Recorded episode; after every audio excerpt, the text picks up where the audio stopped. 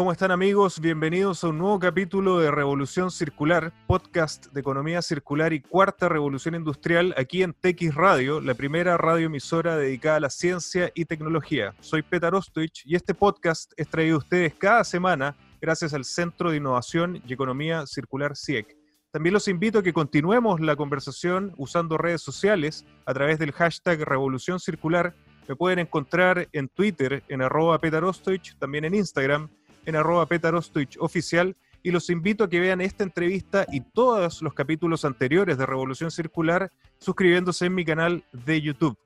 Hoy tengo un gran invitado, él es Pipo Reiser, eh, él nos acompaña a un lugar que es muy querido por muchos de nosotros y personalmente por mí él está ahora en Lima, Perú. Y si se pudiera definir eh, qué es Pipo en una frase, es un emprendedor que busca co-crear soluciones regenerativas para la humanidad. Es cofundador y director de la Alianza de Simba, eh, un emprendimiento socioambiental que trabaja por un mundo sin basura, dándole un nuevo sentido a los residuos.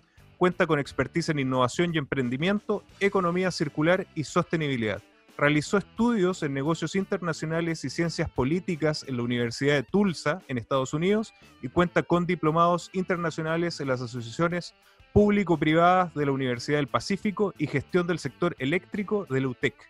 Tiene experiencia profesional en desarrollo de negocios y proyectos en los rubros de infraestructura, energía, cooperación internacional, emprendimiento, innovación y sostenibilidad. Además, Pipo es un amante de la naturaleza y de los deportes que lo acercan a ella, como el surf, la bicicleta y el parapente. Así que estás absolutamente invitado a venir a Iquique, que es uno de los lugares más majestuosos del mundo para hacer parapente. E incorpora como eh, exactamente, e incorpora como principio fundamental en su trabajo el catalizar la empatía y la colaboración. Pipo Reiser, bienvenido a Revolución Circular. Muchas gracias, Petar. Es un verdadero honor eh, estar aquí contigo. Gracias por la oportunidad. No, oye, felicitaciones por todo lo que han hecho. Eh, hemos tenido la oportunidad de compartir en distintas actividades eh, fuera de nuestros países, paradójicamente, pero nos hemos conocido y eres una gran persona y para mí es una felicidad que estés hoy con nosotros. Eh, Pipo, Simba tú lo vas a, contar con más detalle, pero viene de Sin Basura. Y este es un emprendimiento que nace de una industria que, yo creo que a todos los chilenos y a todos los latinoamericanos y a todos los que escuchan en todas partes del mundo este podcast eh, tienen esta sensibilidad eh, eh, muy, muy cercana con Perú, que es la gastronomía, que se transformó realmente en una industria que, que no solamente generó crecimiento económico, sino que empleos de calidad y, también un impacto positivo en, otras áreas. Eh, cuéntanos eh, primero cuál era el contexto con el que tú te encontraste como peruano, ¿no? De esta industria que pasó prácticamente de ser desconocida a este motor eh, y, cómo esto te permitió avanzar y desarrollar Simba. Sí, efectivamente. La, la gastronomía en el Perú es el líder de la cultura peruana, eh, sin ninguna duda. De hecho, hay estudios que dicen que cuáles son los elementos culturales más importantes del Perú y el 98% de las personas encuestadas decían que era la gastronomía, luego venía como en 50% eh, otras cosas, ¿no? Entonces la música, etc. Entonces, definitivamente, si hablamos de Perú, la gastronomía es algo muy, muy especial para nosotros. Y nos encontramos con una situación donde el boom gastronómico tenía 15, 10, 15 años madurando, ¿no?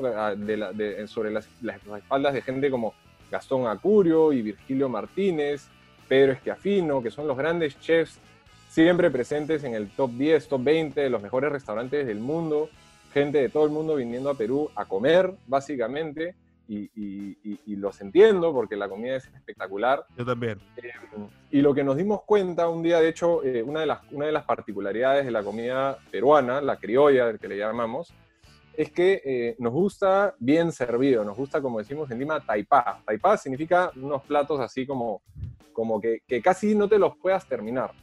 ¿no? Y, como, y, eso es bonito, ¿no? Cuando te sirven un platazo, pero como efecto secundario de eso, eso causa que mucho de eso que se ha preparado con mucho amor se termine desperdiciando, ¿no? Entonces, eh, no todos comemos igual y, realmente, como hay, restaurantes donde los platos sí, yo que como mucho no me los puedo terminar. Entonces, en una de esas, en uno de esos almuerzos, estábamos un grupo de amigos y le hicimos la pregunta a uno de los amigos que era socio de ese restaurante, que de hecho es un restaurante súper conocido de, de comida criolla, oye, ¿y qué pasa con, todo eso que sobra de los platos, ¿no? O sea, ¿qué hacen con eso? ¿Se puede hacer algo?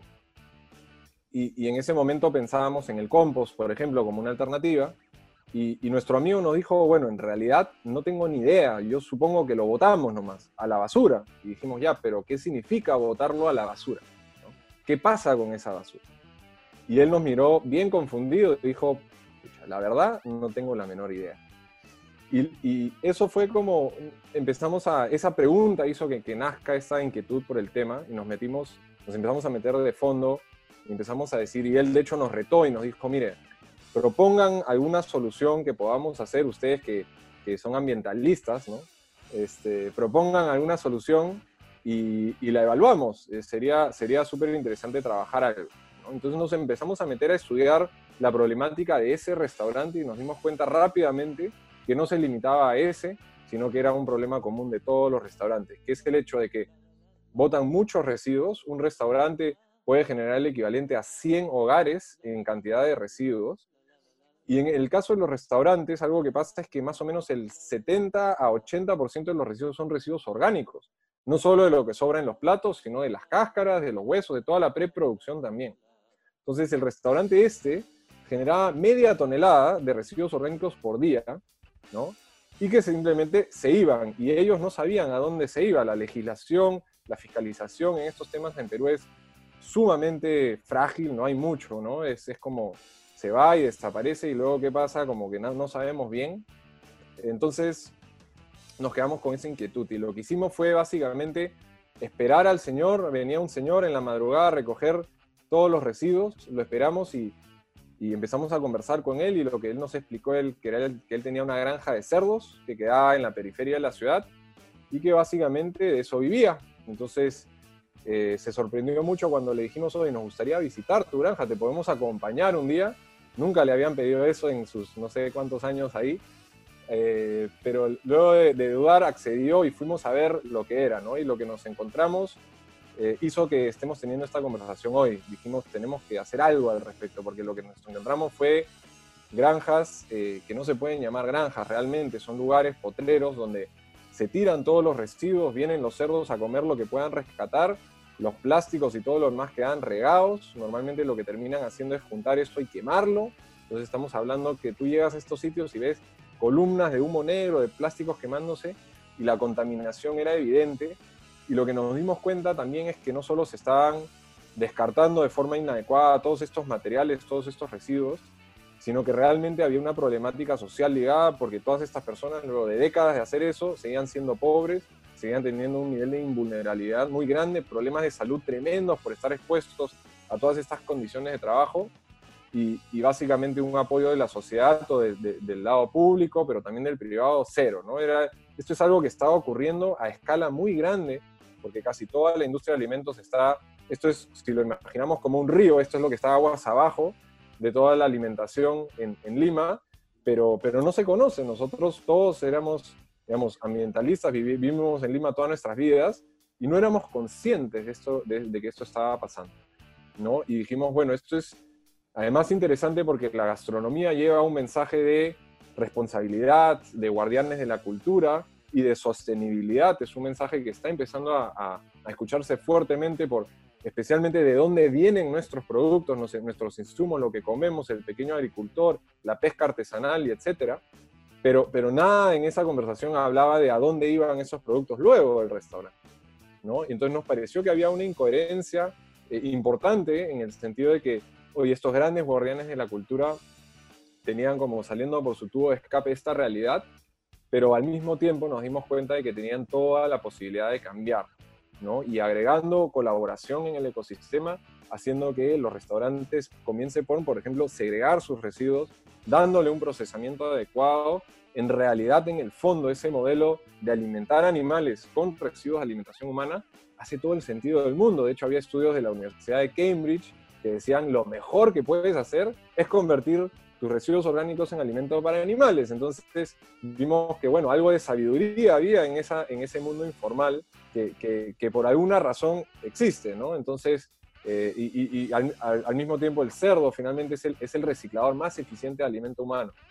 Entonces dijimos, bueno, lo que tenemos que cambiar no es el lo que hacen, lo que tenemos que cambiar es cómo lo hacen.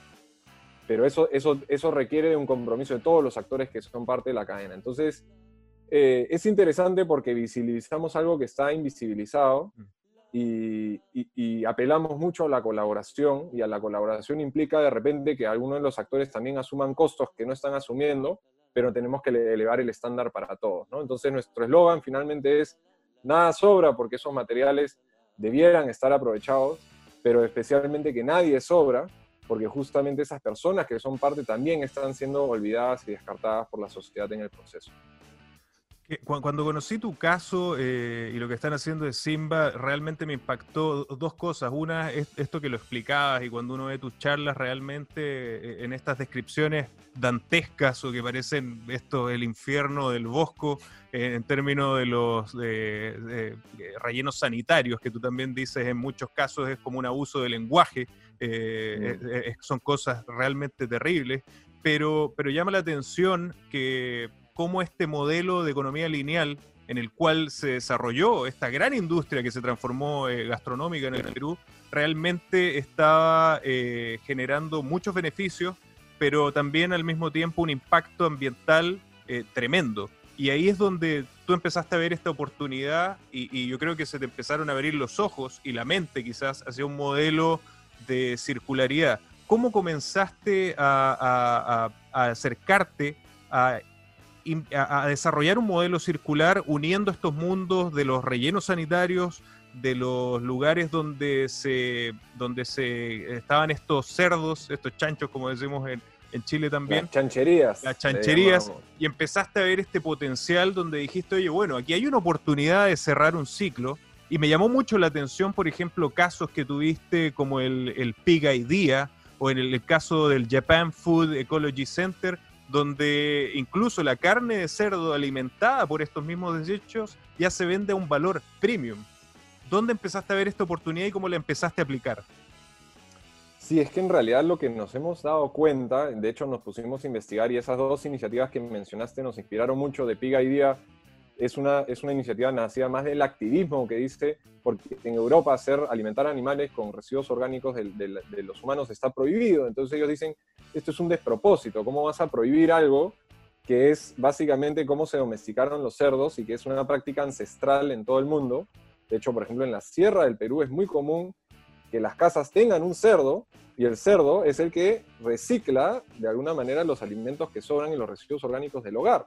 Entonces, lo que, lo que estamos haciendo en el fondo no es la gran tecnología salida de MIT, lo que estamos haciendo en el fondo es volver a algo que, de la cual, digamos, nuestros ancestros probablemente era el sentido común absoluto, cuando estábamos más en contacto con, con, animales domésticos, cuando vivíamos más en el campo, y de hecho en el Perú, en el campo, esto se practica de forma muy generalizada. O sea, cuando tú le explicas a alguien de la sierra el modelo de Simba, ellos dicen, pero evidentemente yo crecí con mi chanchito y cuando había alguna ocasión especial, pues comíamos el chanchito y, seguíamos así. Eso es algo que hasta hoy es muy normal, ¿no?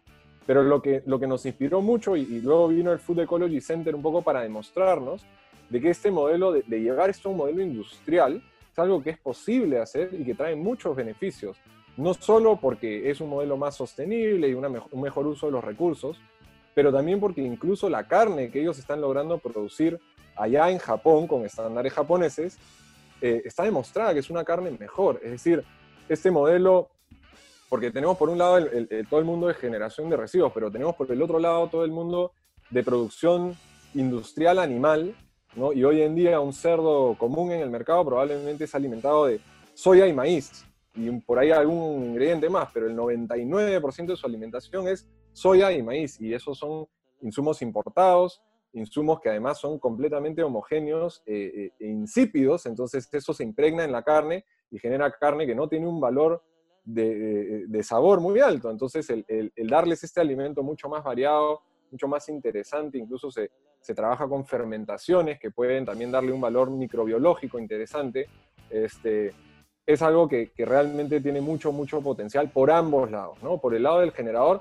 pero también por el lado de, encontrar un modelo de producción animal mucho más sostenible. ¿no? Y eso es importante. Nosotros creemos que el, el, una de las grandes banderas de la sostenibilidad en algunos frentes es eh, no comer carne, ¿no? O sea, sí debemos reducir el consumo de carne, pero mucho más importante es ver que esa carne que se consuma provenga de una producción sostenible. Nuevamente, mucho más que el qué es el cómo. Tú puedes comer carne que reduzca el carbono a la atmósfera, pero depende de cómo ha sido producido. Y eso también es un gran problema que tenemos que abordar. Y creo que conectando estas dos problemáticas a mí me gusta porque es un dos por uno, ¿no? Con una solución puedes empezar a resolver dos grandes problemas de sostenibilidad por el lado de la alimentación, pero también por el lado de cómo disponemos de nuestros residuos. Y así nace el, lo que ustedes denominan el ciclo Simba. Eh, me gustaría que le explicaras a los que nos están viendo y escuchando en qué consiste y también eh, cómo, cómo fuiste avanzando en la industria gastronómica y cómo este mismo ciclo que, utilizaste primero en esta gran industria que está en el Perú, la pudiste ir llevando hacia otras industrias también en el país. Sí, perfecto. Este, bueno, es importante explicar que hoy día el ciclo Simba ha trascendido de la gastronomía y eso también fue otro, otra cosa interesante que ocurrió en el tiempo, que es que nos dimos cuenta, oye, estos principios de gestión de residuos que hemos desarrollado para restaurantes aplican realmente para cualquier sitio, ¿no? Entonces, lo que hacemos hoy con el ciclo es, va más allá de los restaurantes, estamos atendiendo a industrias, estamos empezando un programa para casas, para hogares, estamos empezando, trabajamos con colegios, trabajamos con comedores de otro tipo, trabajamos con centros comerciales, pero básicamente lo que hace el ciclo Simba es, trabajamos desde el punto de generación de residuos a través de un programa que es una suscripción, es decir, diseñamos un sistema para que ellos puedan gestionar sus residuos y eso básicamente implica que tengan contenedores bien señalizados, que la gente que los use sepa cómo usarlos, qué cosas se coloca en cada contenedor. La segregación es clave porque es la que nos permite luego hacer un reaprovechamiento sin que se hayan contaminado los materiales. Entonces, eh, hacemos un sistema muy sencillo de tres categorías, orgánicos, reciclaje y no reciclables, así de simple. Eh, luego eso diseñamos y implementamos ese sistema, capacitamos a la gente, luego tenemos una alianza con una cooperativa de recicladores que pasa a recoger estos materiales separados, recogemos los orgánicos y los reciclables, que vienen a ser alrededor del 80% de lo que se genera normalmente. Estos los llevamos los orgánicos van a la biofábrica, que la operamos nosotros, que es esta fábrica inspirada en el modelo japonés, donde convertimos residuos orgánicos en alimento para animales. Ahora también estamos haciendo un compost, es una de las cosas nuevas que hemos agregado, porque nos dimos cuenta que algunos de los materiales no eran ideales, como los residuos, por ejemplo, de, cortar el pasto, ¿no? los, residuos de biomasa de, jardines, etc. Entonces hemos agregado un proceso de compostaje también. Em, y con los residuos inorgánicos, los residuos de reciclaje tradicional, ellos esos van directamente a la cooperativa de recicladores. Entonces, encontramos este valor en la colaboración con la gente que ya sabía hacer esto, que tiene toda la sabiduría del mundo y que además tiene todo el interés de involucrarse con otros actores que puedan hacerlos trabajar mejor. Entonces, por ejemplo, una gran diferencia, y, y hago un pequeño paréntesis aquí, en nuestro impacto social es que nosotros remuneramos a los recicladores por el trabajo que hacen, que es el trabajo logístico y de recuperación de los materiales inorgánicos. Y eso en el Perú, por ejemplo, no existía o no existe antes de nosotros. Los orgánicos se, espera del reciclador que vaya gratis a recoger y que de los materiales sobreviva. Y muchas veces no les da para sobrevivir. Entonces, eso, eso fue un, punto muy importante que, que descubrimos y que nos permite hoy día que estos recicladores se conviertan en pequeños empresarios y que realmente puedan ir creciendo, comprando más camiones y pudiendo dar el servicio cada vez mejor.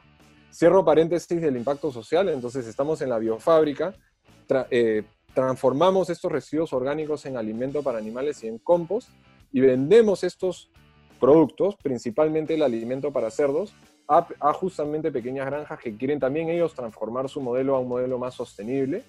Vendemos a un precio que puedan pagar, porque claramente estas granjas son, como les comentaba, personas que normalmente están en un estado de vulnerabilidad y en una industria informal, pero a través de este alimento justamente es el primer alimento. Si cambian la forma de alimentar sus animales, el animal eh, está más sano, crece más rápido, es, más productiva la granja y pueden empezar a cumplir estándares de calidad para venderle al mercado formal.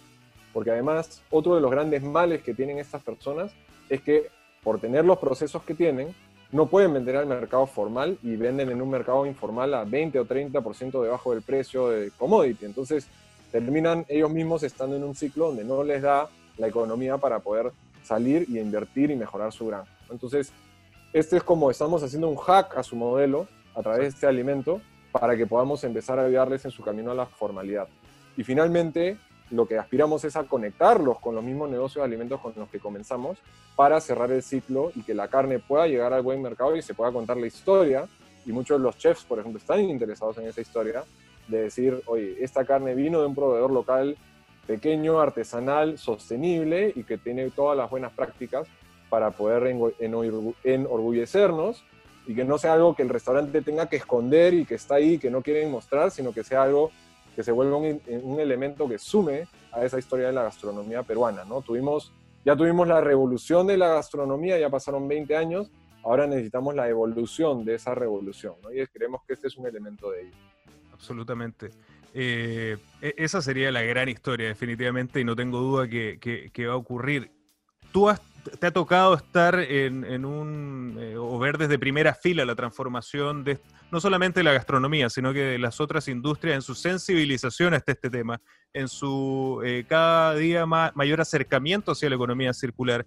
¿Cómo has visto que hoy las empresas con las que te involucras están entendiendo y viendo los beneficios del modelo circular, no solamente económicos, sino que viéndolos holísticamente, viendo que se puede generar un crecimiento económico sostenible que se puede tener un impacto tremendo en creación de empleos de calidad o de estímulo para pequeños emprendedores, pequeños negocios o quizás medianos incluso en, en algún momento, y también el impacto innegable que tienes eh, ambiental, reducción de huellas de carbono, materiales, alimentos, etcétera. Tú en un minuto decías también en una de tus presentaciones, una gastronomía eh, de clase mundial es una gastronomía eficiente, que use estos recursos de, manera eh, responsable y que tenga un impacto positivo en el ambiente. ¿Cómo has visto esta evolución en el Perú? Mira, ahí esto que has escrito es música para mis oídos y tú y yo lo entendemos probablemente mucho más que la gran mayoría de personas. Y la, respuesta honesta a tu pregunta es, la mayoría de personas todavía no necesariamente ve el valor. Y especialmente cuando, por ejemplo, nosotros nos toca hacerle una propuesta que tiene un pequeño costo económico a alguien que toda su vida ha sido atendido por, un informal y que nunca le ha costado, es un tremendo reto. Es decir, eh, eh, el bottom line, la, línea de fondo de, de, los negocios sigue siendo la línea de fondo y para la mayoría, no sé si la mayoría, pero para muchas personas todavía eh, la, respuesta tradicional que nos dan cuando les, les, presentamos una propuesta es increíble, qué excelente, qué chévere, me encanta el concepto, te respondo, o no, tengo no lo tengo en mi presupuesto, o hablemos el próximo año. Y la verdad es que todavía tenemos que encontrar las llaves para poder demostrar ese valor de una forma más sólida. Yo creo, yo entendiendo mi propuesta de valor desde alguien que está dentro, yo lo veo, pero no la mayoría de gente cuando interactuamos, no sé, con un encargado de logística que le toca ver contratos de residuos sólidos, no necesariamente lo entiende. Entonces creo que hay un gran camino todavía eh, por el lado de la conciencia, pero la conciencia yo no creo que sea suficiente. Yo creo que hay un gran camino de generar los incentivos normativos, económicos, para que realmente estas propuestas puedan ser y deben ser imparables. O sea, no, no para mí es, es, es, es ilógico que se contraste a, a, una solución como la nuestra, de alguna manera, con una solución como un vertedero. Pero, por ejemplo, en el Perú, eh, llevar una tonelada de vertedero es sumamente barato. Entonces, finalmente, construir todo un modelo que tiene un montón de detalles y un montón de, de, requerimientos logísticos y operativos para competir contra algo que es tirar todo a un hueco y olvidarnos del tema y es casi gratuito, eh, es difícil, es difícil, o, competir contra la informalidad. Eh, entonces yo creo que, que sí ha habido un tránsito, yo creo que sí nos pasa mucho que hacemos una propuesta y nos dicen, sí, hablemos el próximo año, pero sí nos pasa que hemos sembrado esa semilla y que el próximo año nos llaman y nos dicen, ahora sí estamos listos, queremos trabajar contigo. O tenemos clientes que nos dicen, ahora en la pandemia ha sido interesante porque hay gente que efectivamente nos ha dicho, mira, estamos completamente hundidos, pero sí este tema es prioritario para nosotros y queremos trabajarlo. O sea, veamos cómo lo hacemos, cómo lo viabilizamos. Entonces yo creo que sí cala y creo que sí se siente el, impacto, pero es importante y creo que este es un mensaje para otros que tengan modelos parecidos. Es importante que, visibilicemos ese impacto, porque nosotros estamos en una industria que es toda la vida ha sido completamente invisible. O sea, tus residuos los puedo tirar en la esquina más allá y puedo estar generando todos los gases de efecto invernadero, toda la contaminación, pero si tú no lo ves, y no lo sientes, y nadie me lo dice, es invisible el impacto. Entonces, ¿cómo visibilizo la reducción de emisiones de gases de efecto invernadero, ese es un reto para nosotros. ¿no? Entonces, por ejemplo, lo que hacemos es mandarle un reporte de impactos mensual a todos nuestros clientes donde les damos un dashboard y les decimos, mira, tantos residuos ha generado, esto ha tenido tanto impacto. Vemos estas oportunidades de reducción, porque justamente mucho de lo que se vota se podría haber evitado, como dicen por el lado de la eficiencia, ¿no? Estás votando plata, finalmente. Entonces, cuando empiezan a entenderlo y empiezan a relacionar esos números a sus operaciones, ahí podemos empezar a tangibilizar el valor. Pero es un reto, es un reto tremendo y lo vivimos todos los días. No, el punto que tocas es clave y comparto absolutamente en que hay que visibilizar. Y este podcast se llama Revolución Circular porque une economía circular y las tecnologías de la cuarta revolución industrial. Y ahí yo sé que tú ya estás en proyecto y estás interesado en utilizar y en incorporar estas tecnologías que permiten finalmente y facilitan eh, visualizar eh, o visibilizar esto que siempre ha estado como con un velo. Eh, yo, sé que ustedes están muy metidos en el tema de trazabilidad. yo no tengo duda, Pipo, que en algún minuto también el, acceso al capital va a ser más caro para empresas que no tengan esta trazabilidad, así que por, eso yo preveo un, un futuro interesante para ustedes. Eh, no sé si nos puedes contar eh, un poco más de, algunos proyectos que están eh, desarrollando con tecnología. Yo, por ejemplo, leí o supe de, uno donde ustedes ya están metiéndose en un tema de e-commerce. ¿Qué están haciendo al respecto y cómo están incorporando esta, este nuevo cambio de paradigma que se suma a la economía circular? Sí, una, una a ver, dos partes. Lo primero es que es este, este aspecto de trazabilidad por ejemplo, hablaba hoy con, un amigo que está en Madrid y que, invierte en algunas cosas de, economía circular, está en un fondo de inversiones, y él me decía, aquí en Europa, o sea, una empresa es, eh, o sea, que no tenga trazabilidad, que no sepa lo que sucede con su residuo es completamente impensable. Es completamente impensable.